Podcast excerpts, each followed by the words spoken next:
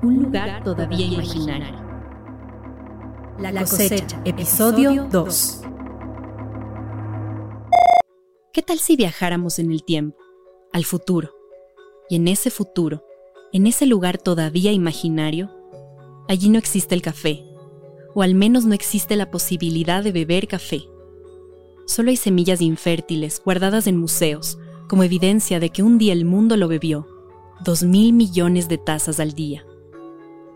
Los niños no le extrañan, porque nunca lo conocieron, y los viejos ya no podemos recordar su sabor ni su aroma. La vida social de las personas empieza a deteriorarse, porque ya no hay desayunos o citas de café para llenar los huecos existenciales de la vida. Y el té no brinda el mismo placer a la mayoría. Es el futuro, un lugar todavía imaginario, pero ¿hasta cuándo? El café es uno de los productos más consumidos en el mundo. Solo entre 2020 y 2021 se consumieron alrededor de 166,63 millones de sacos de 60 kilogramos, según el portal de estadísticas Estatista. En ese panorama, más allá de escenarios generales como los descritos, resulta difícil visualizar cómo se vería un mundo sin café en el día a día. No obstante, esa posibilidad ya vive en el futuro y es en el presente que lo estamos garantizando. 166,63 millones de sacos de café son muchos kilogramos para una sociedad que valora con centavos el suelo y a quienes lo cultivan. El mercado del café se caracteriza por desequilibrios recurrentes entre la oferta y la demanda y una distribución asimétrica de ingresos entre los actores de la cadena de valor, asegura la FAO. Alrededor del mundo, la producción de café es una de las menos tecnificadas de la industria agrícola. La oferta-demanda del producto depende de pequeños agricultores y en países como Ecuador, por ejemplo, cada valla se cosecha a mano. ¿Qué nos dice eso? Que al producto más consumido en el mundo por sus características estimulantes lo damos totalmente por sentado. Mientras que nos preocupa mucho que falte en la despensa, pensamos muy poco en su cadena de valor y mucho menos en sus actores. Pero eso tiene el placer humano, es ingrato, se desentiende de responsabilidades. Ahora, aunque la ingratitud tiene remedio, el café a nivel mundial hoy por hoy está amenazado por algo peor, que al contrario, es irreversible, el cambio climático. Si colocamos una lupa sobre Ecuador, a esa amenaza hay que sumarle otra más, el extractivismo. Ojalá que llueva café, Brasil, Vietnam, Colombia e Indonesia son los mayores productores de café en el mundo, pero sus orígenes están en el continente africano. Su cultivo empezó a expandirse por el siglo XVI y hoy crece a lo largo del llamado cinturón de café. Esta franja se ubica entre el trópico de Cáncer y el trópico de Capricornio, cuyo centro es el Ecuador, uno de los 12 países megadiversos atravesados por el cinturón. Los trópicos son tan importantes que incluso hay un día mundial para celebrarlos, pero a medida que el cambio climático acelera, estas zonas caracterizadas por climas fríos y cálidos, con escasas variaciones de temperatura a lo largo del año, experimentarán condiciones meteorológicas extremas, diluvios y sequías. Cabe señalar que, a excepción de China y Australia, los países megadiversos son países en vías de desarrollo. Irónicamente, también son los que pagan las cuotas más altas por el cambio climático, en gran medida por las decisiones del primer mundo en materia medioambiental. Así, debido al cambio climático, la tierra apta para el cultivo de café se está reduciendo. Se calcula que para el 2050 se habrá reducido en un 50%, lo que significa menos café para la humanidad. En menos de lo que pensamos, ojalá que llueva café será mucho más que solo el verso de una canción. Hay que considerar además que el suministro de café a nivel mundial depende casi exclusivamente de dos variedades, arábica y robusta, de las 130 que existen de forma silvestre. En ese contexto, Amanda Little, periodista ambiental, advierte que la obtención de nuevas variedades de café es el desafío más inmediato para salvaguardar nuestro suministro.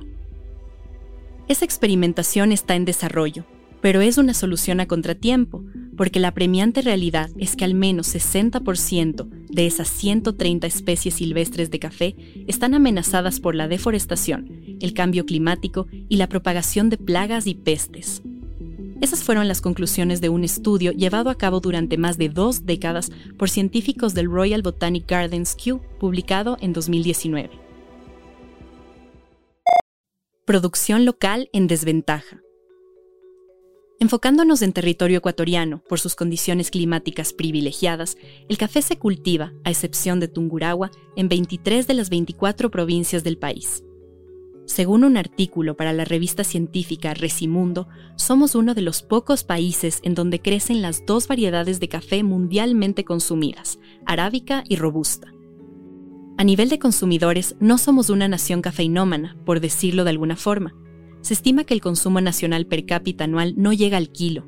En contraste, en Países Bajos se bebieron 8.3 kilos por persona en 2020, según Estatista.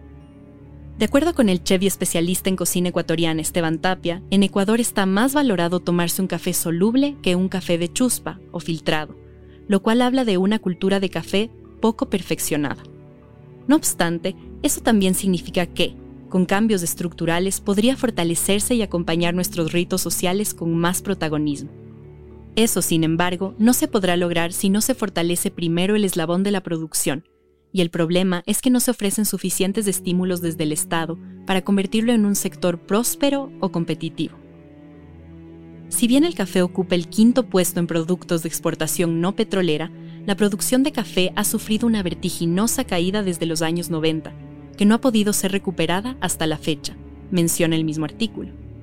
La razón está en la falta de rentabilidad. Los costos de producción pueden ser tan altos en una economía dolarizada que resulta mejor negocio importar café. De hecho, Ecuador importa más café del que produce. Según el portal especializado Perfect Daily Grind en español, en el periodo 2018-2019, Ecuador produjo cerca de 500.000 sacos de 60 kilogramos, pero importó más, específicamente 714 mil. El café que se importa es verde y viene de países como Brasil y Vietnam. Aquí se transforma en café soluble y se lo vuelve a exportar al mercado europeo. Aun cuando ello pone en desventaja a la producción local, la legislación ecuatoriana lo permite mediante el régimen 21, a través del cual se puede introducir mercancías al territorio ecuatoriano para ser sometidas a un proceso de perfeccionamiento. Extractivismo. Ahora, la producción local de café también es vulnerable a una de las actividades económicas más destructivas que se expande por todo el territorio ecuatoriano, la minería. Megadiversidad y megaminería son dos realidades que chocan en este país de contradicciones, y es la segunda la que está ganando la contienda. Existen concesiones para minería metálica a lo largo y ancho del Ecuador, a excepción de Tungurahua, Manabí, Santa Elena y Galápagos. La minería no solo contamina las fuentes de agua y deteriora la calidad del suelo, también debilita el tejido social de las comunidades, como ya lo evidenciaron los 10 años que lleva en funcionamiento el proyecto de minería a gran escala Cóndor Mirador, en la parroquia Tundaime, en Zamora Chinchipe. Asimismo, el valle de Intag en Imbabura y el noroccidente de Pichincha son dos casos emblemáticos. Pese al desgaste físico y emocional, sus comunidades se mantienen en alerta para frenar actividades mineras, cuyos daños a la naturaleza y el territorio son irreparables. Quito sin minería, un grupo de organizaciones, colectivos y gente de las poblaciones del noroccidente de Quito recientemente entregó 380.000 firmas al Consejo Nacional Electoral Ecuatoriano para impulsar una consulta popular. De hacerse realidad, el fin de dicha consulta es prohibir la minería metálica en el Chocó andino de Pichincha, declarado séptima reserva de la biosfera por la UNESCO en el 2018. En definitiva, en palabras del chef Tapia, el problema que atraviesa el café en el Ecuador es que no tenemos en cuenta todos estos contextos al tomarnos una taza. Y mientras la desconexión entre la ciudad y el agro continúe acentuándose, más lejanas serán también las soluciones. El café tiene poco menos de 200 años en territorio ecuatoriano y no se sabe con exactitud cómo se introdujo. Lo que sí sabemos es que encontró aquí unas condiciones ideales para florecer y, transformado en bebida, ha premiado nuestro tejido social.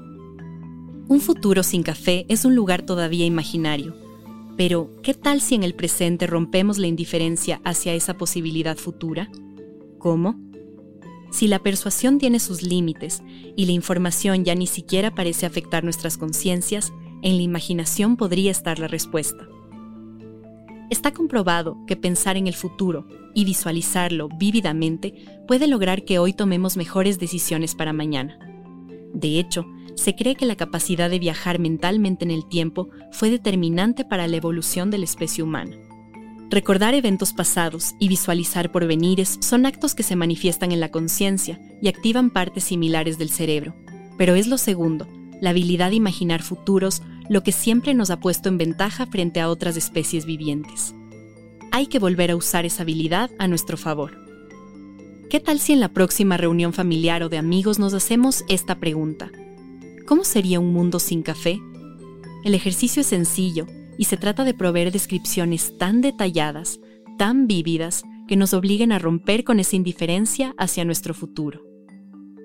Así, tal vez, solo tal vez, podríamos evitar que la ficción supere la realidad.